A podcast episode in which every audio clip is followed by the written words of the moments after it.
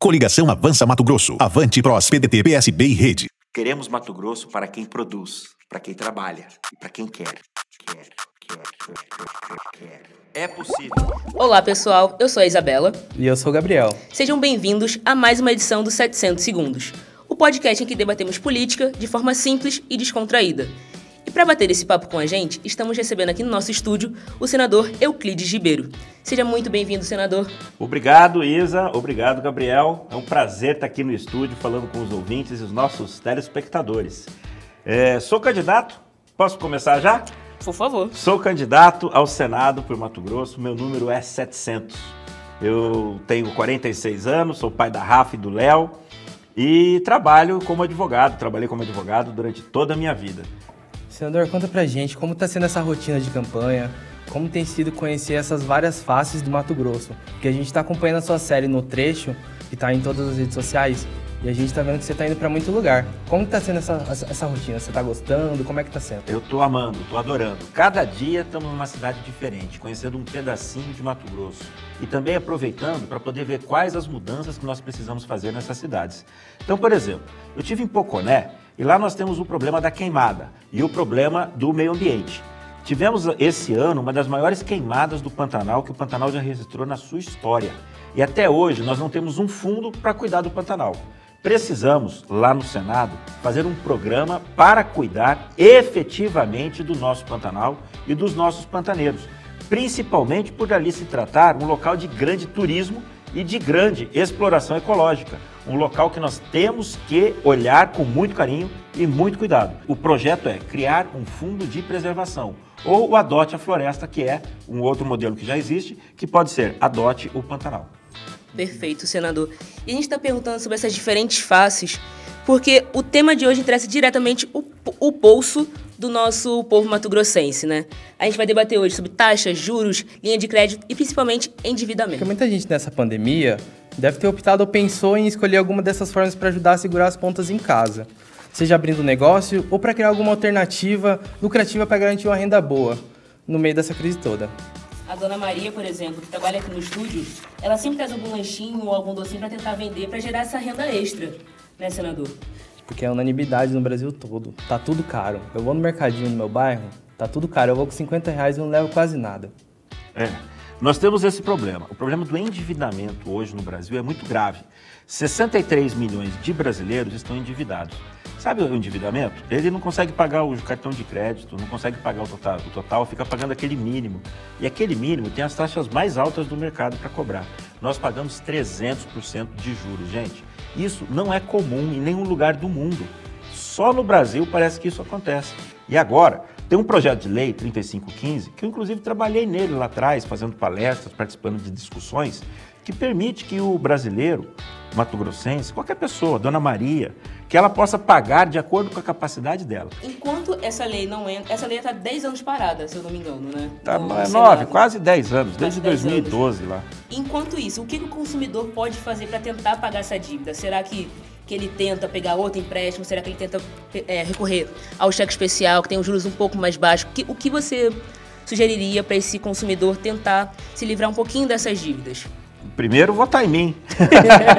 Primeira coisa, vote em mim que eu vou resolver. Eu sei resolver, eu tenho a fórmula para resolver. Nós estamos passando por uma pandemia. Exato. Nessa pandemia, caiu 10% a taxa de emprego no Brasil.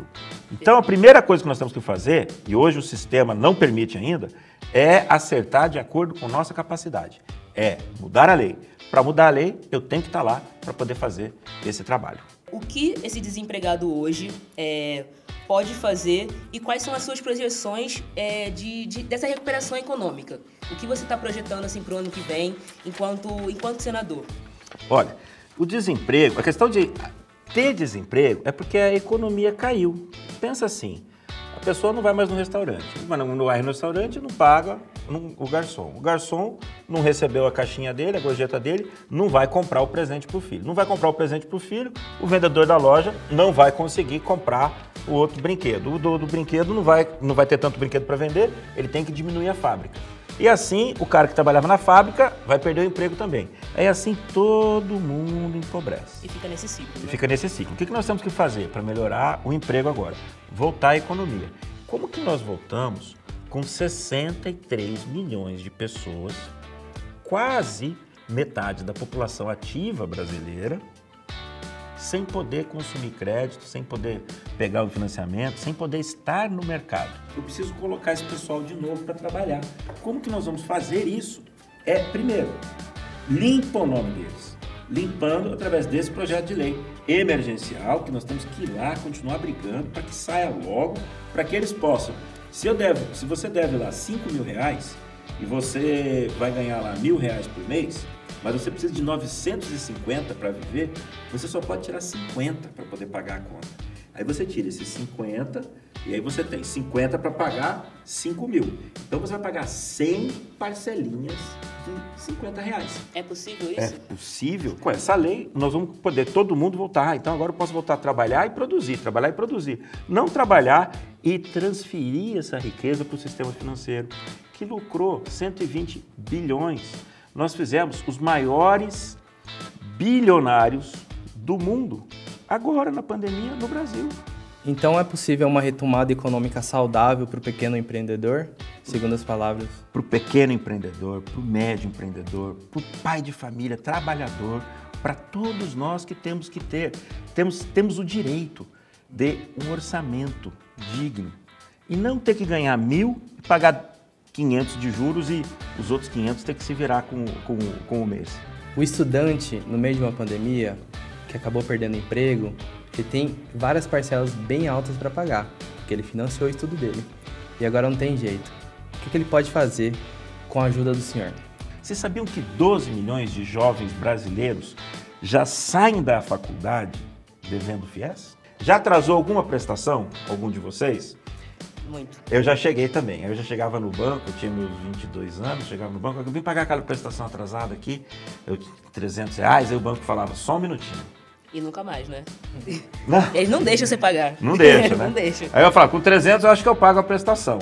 A presta- a prestação era 290, eu falei, eu tô com 300, deve pagar a prestação. Quanto que é?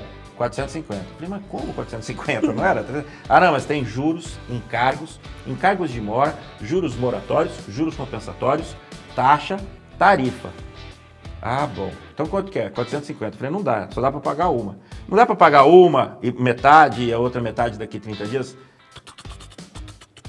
O sistema não aceita. Adoro quando eles falam isso para nós. O sistema não aceita. Eu odeio essa frase, o sistema não aceita. Quem é o sistema, quem tem que mandar é quem produz, quem trabalha, quem está aqui.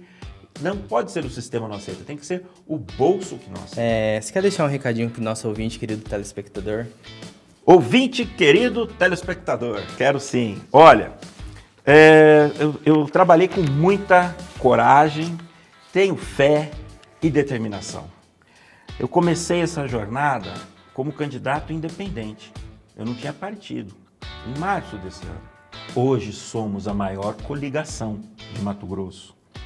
Hoje temos mais de 2.500 vereadores. É um partido, não é de direita, não é de esquerda. Aliás, falando só um pouquinho desse negócio de direita e esquerda, tá todo mundo falando, você é de direita ou de esquerda? Eu tenho que ser de esquerda, eu tenho que ser de direita. Gente, nós só vamos sair dessa, dessa pandemia, dessa crise econômica, dessa crise moral, dessa crise de consciência que está tendo aí, é, é, crise de falta de consciência que estão tendo nossos políticos, com a união de todos nós. Uma forma nova de fazer política. Uma forma que permita com que cada cidadão seja respeitado, seja representado, esteja pronto para poder levantar o telefone, ligar no gabinete do senador em Brasília e falar: Senhor Euclides, eu votei no senhor. E o senhor falou isso. Eu quero falar direto com o senhor para o senhor resolver. Eu não tenho intermediário, Gabriel. Faço questão que você ligue para mim. Eu estou representando o povo direto, mas nenhum interesse, nenhum grupo, nenhum grupinho, nenhum grupelho desses. Esse pessoal tem que mudar. Esse pessoal tem que sair. Já ficaram com a bola, fizeram errado, estouraram a bola, rasgaram o futebol, queimaram, tacaram fogo no campo, roubaram a arquibancada, deixaram nós sem campo e ainda tinha um trenzinho que chegava lá, roubaram o trem, roubaram o VLT, roubaram o trilho, roubaram tudo. Deixaram nós sem nada. Agora é hora da gente pegar essa bandeira e levantar a mão e mudar. Vamos junto. Coloca a caneleira, senador, que o senhor vai precisar. Eu já tô de caneleira, luva e capacete, meu amigo. O negócio não é nem futebol, é futebol americano aqui. Os caras são bravos. E a camisa, 700. Camisa é 700. 700 Muito no obri- peito, Euclides Ribeiro. Euclides, muito obrigada pelo bate-papo. Nosso programa está chegando ao fim, mas semana que vem o 700 segundos está de volta. avante, e até a próxima. Valeu!